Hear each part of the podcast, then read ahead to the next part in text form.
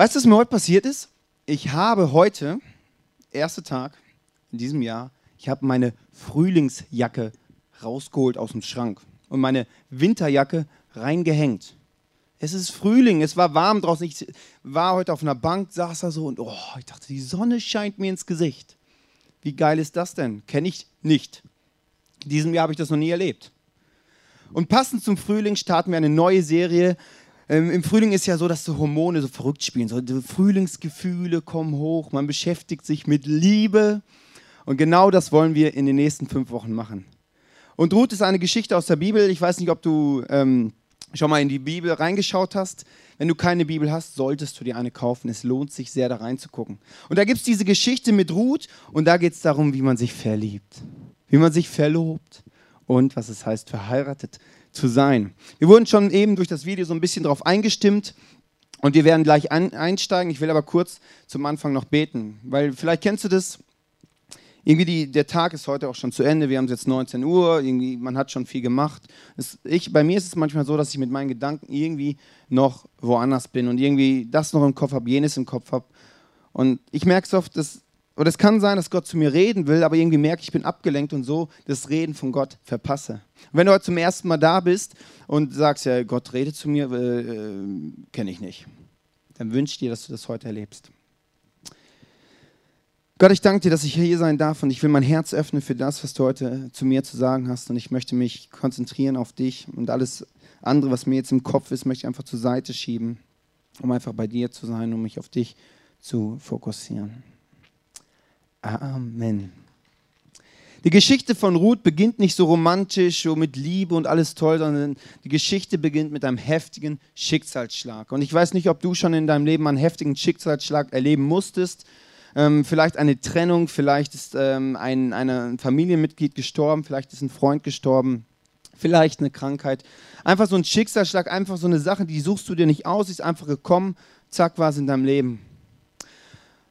Du kannst verschieden darauf reagieren und wir werden uns heute vier Reaktionen anschauen, wie du darauf reagieren kannst, wenn du in eine äh, Leitsituation kommst, wenn du einen Schicksalsschlag erlebst. Wir äh, steigen ein in die Geschichte von Ruth in Ruth 1.1. Zu der Zeit, als das Volk Israel von Männern geführt wurde, die man Richter nannte. Machen wir erstmal so weit. Wenn du die Bibel aufschlägst, kommt erst das Buch Richter, dann kommt das Buch ruht. Und das Buch Richter beschreibt eine Zeit, wo das israelitische Volk, das Volk von Gott, sich ähm, eine spezielle Beziehung zu Gott hat. Sie haben gedacht, dass der Gott ein Problemlöse-Gott ist. Und das sah dann folgendermaßen aus: Immer wenn die ein Problem haben, sind sie zu Gott gegangen. Wenn sie kein Problem haben, dann haben sie nicht mit Gott gesprochen. Also wenn sie Not haben, sind sie zu Gott, sonst nicht. Und so eine lebendige Beziehung stelle ich mir ein bisschen anders vor. Also stell mir vor, ähm, mit meiner Frau, wir würden immer nur dann miteinander kommunizieren, wenn wir Probleme haben. Ist recht schräg. Aber genauso war deren Bild zu der Zeit, dass sie immer nur mit Gott gesprochen haben, wenn sie Probleme haben. So in der Zeit spielt es. In der Zeit brach im Land eine Hungersnot aus. Darum verließ ein Mann namens Elimelech von der Sippe Ephrat die Stadt Bethlehem in Juda, wo er gewohnt hatte. Ganz interessant, äh, das Wort Bethlehem oder die Stadt Bethlehem heißt Haus des Brotes. Und in Haus des Brotes ist, ist das Brot leer. Ja. Okay, also ist eine Hungersnot und er, also ähm, Elimelech, ging mit seiner Frau Naomi und seinen beiden Söhnen Machlon und Kilion ins Land Moab und ließ sich dort nieder.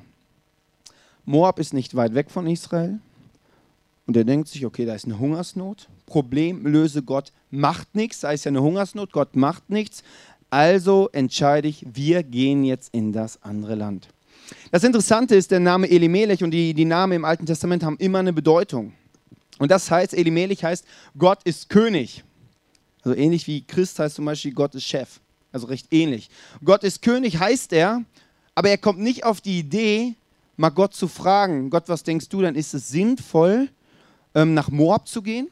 Er sieht nur das Problem. Er denkt sich wahrscheinlich, Arbeitslosigkeit ist nicht, äh, das, das ist nicht Gottes Wille. Gott will das nicht. Deswegen ist es logisch, wird ja jeder machen, da einzugehen, wo die Wirtschaft boomt. Ist doch eine ganz logische Sache. Und das Interessante ist, immer wenn du Entscheidungen triffst, musst du die Konsequenzen auch tragen. Ob du willst oder nicht, ob sie gut sind oder schlecht, du musst die Konsequenzen tragen. Und manchmal kann es sein, dass du eine Entscheidung triffst, die nur dich betrifft. Dann musst du die Konsequenzen tragen. Ich habe mich für meine Frau entschieden. Das ist eine Entscheidung von mir, die Konsequenzen muss ich tragen. Ist positiv. Ich liebe es, mit ihr verheiratet zu sein. Es ist was Positives, die Entscheidung, sage ich, wow, es war eine der besten Entscheidungen, die ich in meinem Leben getroffen habe. Aber es kann auch manchmal anders sein. Und das wirst du gleich anhand der Geschichte merken. Also manchmal triffst du eine Entscheidung, die hat mit deinem Leben zu tun. Manchmal triffst du eine Entscheidung, die hat mit deiner Familie zu tun. Manchmal triffst du eine Entscheidung, die hat vielleicht, wenn du Chef bist in einer Firma oder im Bereichsleiter bist, mit dem ganzen Bereich zu tun. Und das Interessante dabei ist, dass die Konsequenzen alle tragen müssen. Nicht nur du, sondern deine Familie auch, vielleicht deine, deine ganze Abteilung. Obwohl die nichts dafür können, weil irgendjemand eine Entscheidung getroffen hat. Und Elimelech trifft eine Entscheidung und sagt, wir müssen in ein anderes Land ziehen. Dort gibt es kein Essen hier in Bethlehem, also müssen wir in Ausland, ins Ausland gehen. Und er weiß ganz genau, was es heißt, nach Moab zu gehen. Ich werde es dir gleich ähm, erklären. Moab ist folgendermaßen entstanden. Da gab es einen Mann, der hieß Lot.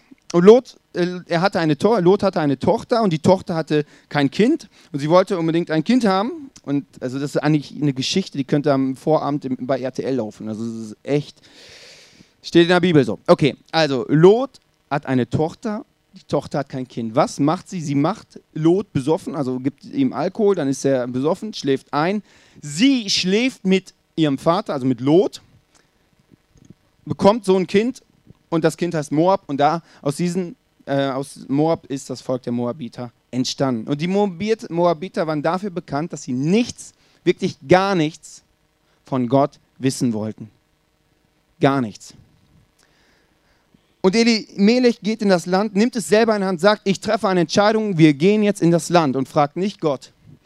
Und Elimelech hatte zwei Söhne, Machlon und Kilion. Und die Frage ist, wen sollten die beiden bitte schön heiraten? Jetzt sagt sie, ist ja logisch, im Land Moab, dann heiraten die wohl Moabiter. Ist doch eigentlich eine ganz logische Sache. Warum ist es so wichtig, einen Partner zu haben, der das Gleiche glaubt, wie du es glaubst? Bei mir ist es so, bei mir ist Jesus, ist Gott auf Platz 1. Ist das das Wichtigste in meinem Leben und ich möchte das Wichtigste in meinem Leben doch mit meinem Partner teilen. Ich will doch meine Hauptpriorität in meinem Leben möchte ich doch mit meinem Partner teilen. Und wenn der das nicht möchte, ich kann ihn ja nicht dazu zwingen. Das ist auch bei anderen Sachen so. Es ist nicht nur bei Glauben so. Die Kompromisse machst immer du. Immer. Das macht nie dein Partner, immer du, weil dir etwas wichtig ist. Und du kannst den anderen nie zwingen, dass ihm das Gleiche genauso wichtig ist. Deswegen empfiehlt Gott, einen Partner sich zu suchen, der das Gleiche glaubt, wie du es glaubst. Elimelech trifft eine Entscheidung im vollen Bewusstsein, dass er in ein Land geht, wo keine Christen sind, die das gleiche glauben wie er, wo seine Söhne Frauen bekommen werden, die auch nichts vom Glauben wissen wollen und er geht und trifft die Entscheidung. Ich weiß nicht, wie es dir geht, vielleicht musst du gerade eine Entscheidung treffen, vielleicht steht es auch vor dir, vielleicht hast du mal eine Entscheidung getroffen. Und ich weiß nicht, wie, wie du dich dabei gefühlt hast, ob, ob du auf die Idee gekommen bist, einfach mal Gott zu fragen. Vielleicht sagst du auch ja, oh, das Jobangebot, das ist einfach so gut, das kann ich einfach nicht aufschlagen. Das ist einfach logisch, das würde doch jeder machen. Wenn etwas logisch ist, heißt es nicht, dass es das Beste ist. Aber oft denken die so, das ist doch normal, das wird doch jeder, Gott wird das natürlich wahrscheinlich auch so machen. So denken wir doch manchmal völlig schräg. Aber wir kommen nicht auf die Idee, einfach mal nachzufragen. Und du wirst gleich merken, was es für Folgen hat. Aber ich möchte kurz eine Geschichte erzählen, die ich letztens gehört habe und wo ich dachte, wow, krass. Manchmal können die Konsequenzen schon recht hart sein. Da war eine junge Familie, drei Kinder. Ähm, alle waren in der Kirche. Die, die Kinder waren begeistert in der Jugendarbeit dabei, haben sich engagiert, waren voll dabei. Eines Tages bekommt der Mann ein Jobangebot in einer anderen Stadt. Und er sagt zu. Die ganze Familie hat gesagt, ey Papa, tu es nicht, geh bitte nicht dahin. Dort, dort, dort haben wir keine Freunde, dort die Kirche dort, da gibt es überhaupt keine Kirche, was, was sollen wir denn da machen? Aber der Mann hat es eiskalt durchgezogen. Eiskalt. Dann war, waren die in der neuen Stadt zwei Jahre später. Nur zwei Jahre später steht die, steht die Ehe kurz vorm Aus. Der Mann will gar nichts mehr von Gott wissen. Der älteste Sohn nimmt Drogen, der andere Sohn stiehlt und die Tochter ging mit jedem Mann vom Dorf ins Bett. Du triffst eine Entscheidung und musst die Konsequenzen tragen. Und diese Geschichte zeigt mir, wow, krass. Es war doch eigentlich so logisch, das ist ein Jobangebot, das, das, das macht doch Sinn, oder? Warum ist es so wichtig, auch Menschen um sich zu haben, die das gleiche glauben, wie du es glaubst? Hiob hat das mal ähm, folgendermaßen gesagt. Er hat gesagt, und Hiob ist ein Mann in der Bibel, der wirklich viel Leid erlebt hat, wirklich viel. Und er hat gesagt, wenn du wirklich am Ende bist, wenn du nicht mehr weiter weißt, wenn du wirklich, wenn es dir wirklich nicht mehr gut geht, dann bist du froh, wenn du Freunde hast, die für dich glauben. Die für dich glauben, dann, wenn du keinen Glauben mehr hast. Elimelech trifft eine Entscheidung für die ganze Familie. Jetzt geht's weiter. Doch dann starb Elimelech und Naomi blieb mit ihren Söhnen allein zurück. Die beiden heirateten zwei Frauen aus Moab, sie hießen Orpa und Ruth. Nach etwa zehn Jahren starb auch Machlon und Kilion. Nun hatte Naomi keinen Mann und keine Söhne mehr. Elimelech ist geflohen, weil eine Hungersnot dort war. Er wollte nicht sterben, Jetzt stirbt er. Zehn Jahre später sterben auch seine Kinder. Was für ein Schicksalsschlag. Es steht nicht darum, warum, da drin, warum sie gestorben sind. Ist jetzt nicht eine Strafe von Gott, das steht da nicht. Warum, wissen wir nicht in dem Moment. Aber er stirbt und die Söhne sterben auch.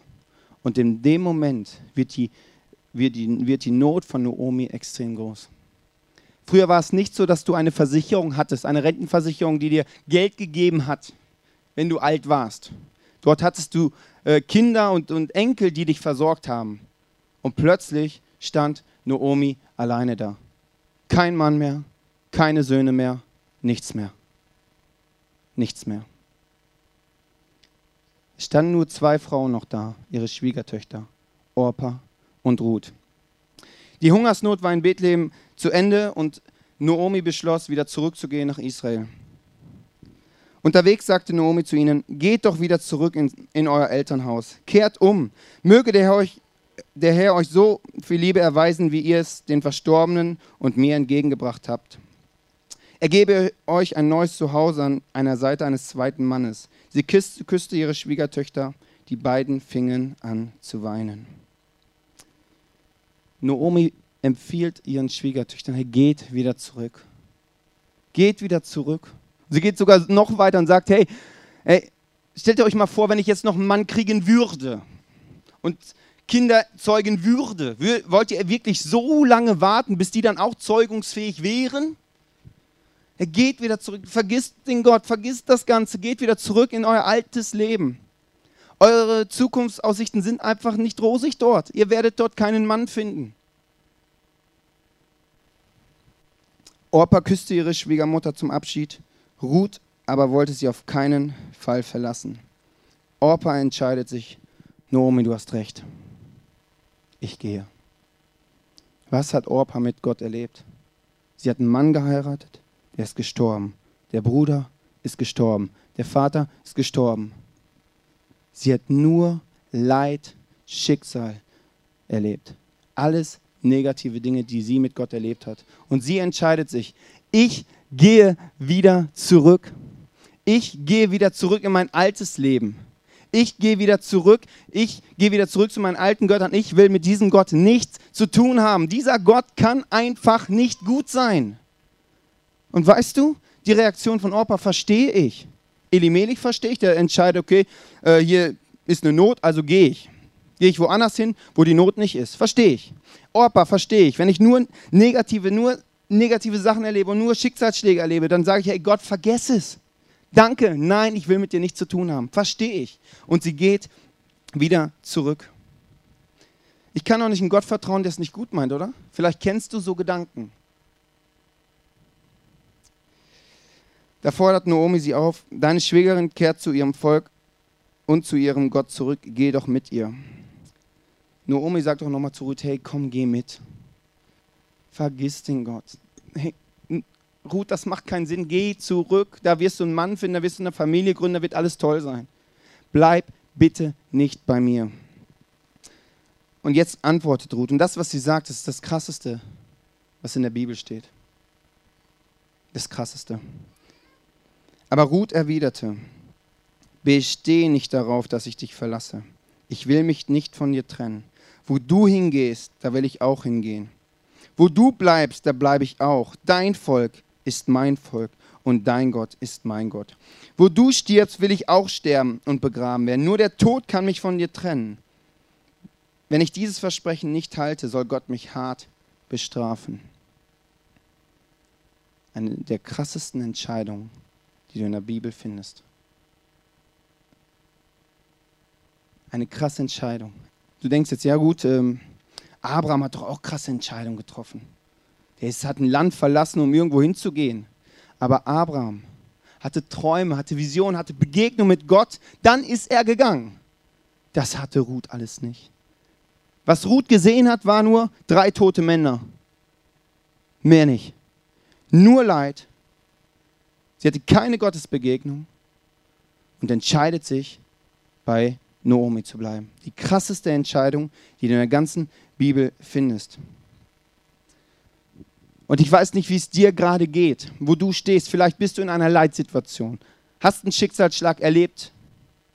Und du denkst auch von Gott, hey Gott, komm, ver vergiss es einfach das, das, du bringst mir gar nichts in meinem Leben und willst am liebsten wegrennen wie Orpa, dann wünsche ich dir diesen Ruth-Moment, wo, wo alles dagegen spricht, wo alles dafür spricht, dass du wieder zurückgehst in dein altes Land, zurückgehst, wo du herkommst, von Gott gar nichts zu tun äh, wissen willst. Dann wünsche ich dir einen Ruth-Moment, die innere Gewissheit, dass Gott gut ist dass du Gott vertrauen kannst, dass es noch gut kommen wird. Und diesen Moment wünsche ich dir in deinem Leben, gerade wenn du in so einer Situation bist, wo du vieles nicht verstehen kannst und Gott erst recht nicht. Dann wünsche ich dir diesen Moment der inneren Gewissheit, die Ruth dort hatte. Elimelech, erste Reaktion auf Leid, ich nehme es selber in die Hand. Zweite Reaktion, Orpa, ich renne weg. Dritte Reaktion, ich vertraue dir auch wenn ich es nicht verstehe. Ich bleibe dran. Jetzt kommt die vierte Reaktion. Die beiden machten sich auf den Weg nach Bethlehem. Also sie gingen jetzt zurück wieder in die Stadt, wo sie vor 15 Jahren circa herkamen. Als sie dort ankamen, ging, sie, ging es wie ein Lauffeuer durch die Stadt. Ist das nicht Noomi? riefen die Frauen.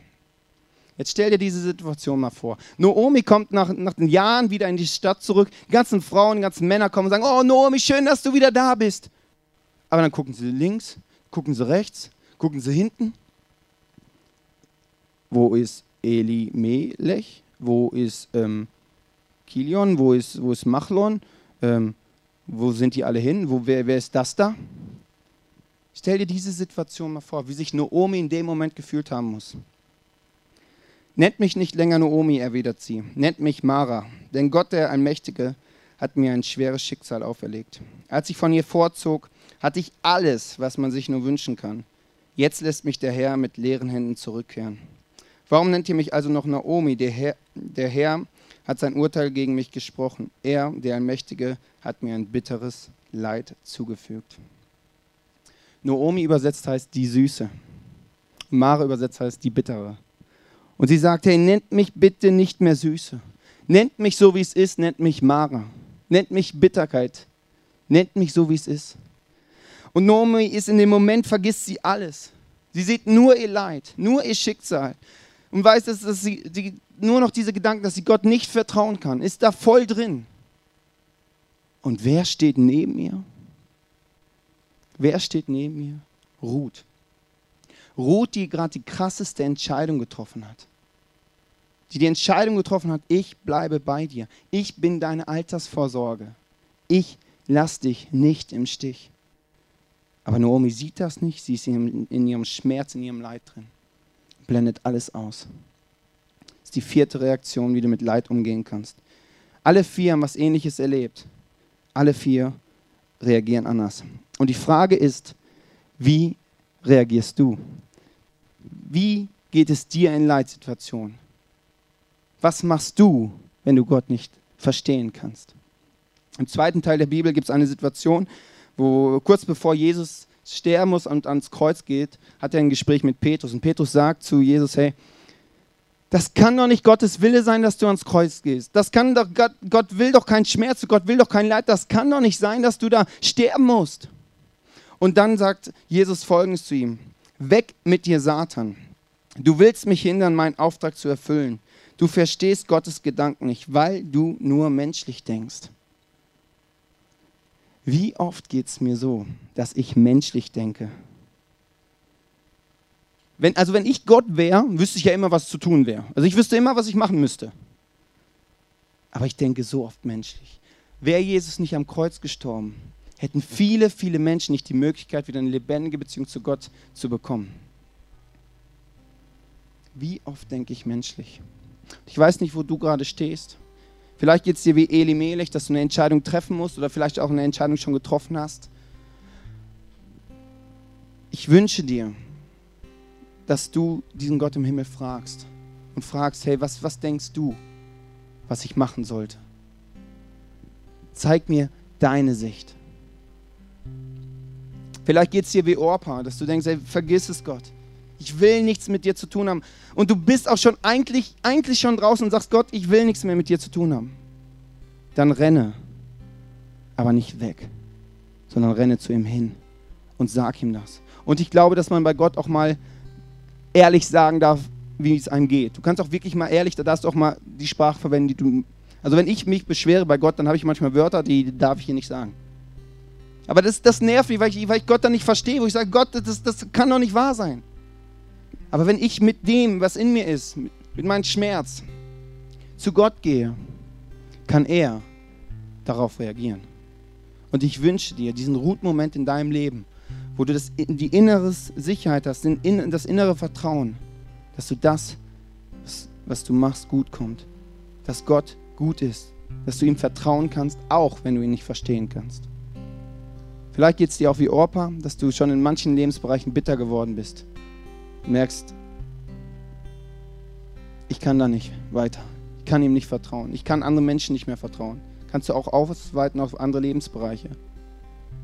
Dann wünsche ich dir, dass du auch mit dieser Bitterkeit zu Gott gehst, weil ich glaube, dass er es umwandeln kann.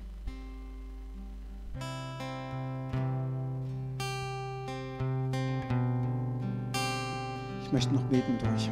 Gott, ich danke dir dass ich zu dir kommen darf und einfach ehrlich sein darf. Dass ich mit dir reden darf, egal wie es mir gerade geht. Und wenn ich auch denke, hey, es fällt mir so dermaßen schwer, dir zu vertrauen, ich verstehe Dinge nicht, dann darf ich dir das sagen. Und das Krasse ist, du fühlst mit mir. Du verstehst mich. Und hilf mir immer wieder mehr und mehr zu vertrauen. Das was, das, was du vorhast mit mir, mit uns, mit jedem persönlich, dass es gut kommt, dass du die Kontrolle hast. Und ich möchte immer wieder diese Kontrolle geben.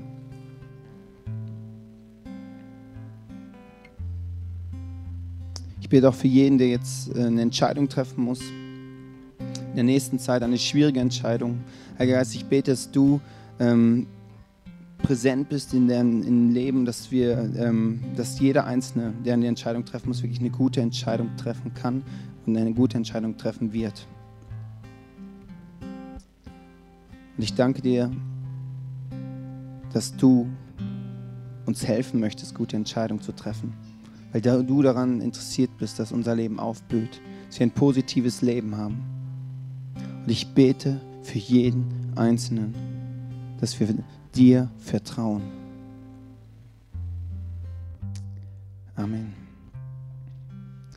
Das Interessante ist, es steht nirgendwo in dem Abschnitt, warum das so passiert ist. Aber die Geschichte ist auch noch nicht zu Ende. Die Geschichte mit Ruth fängt gerade erst an. Und ich weiß nicht, wo du gerade stehst, ob du wirklich da in, diesen, in einer Notsituation bist, in einem Schicksalsschlag erlebt hast. Dann lass dir eine Sache sagen.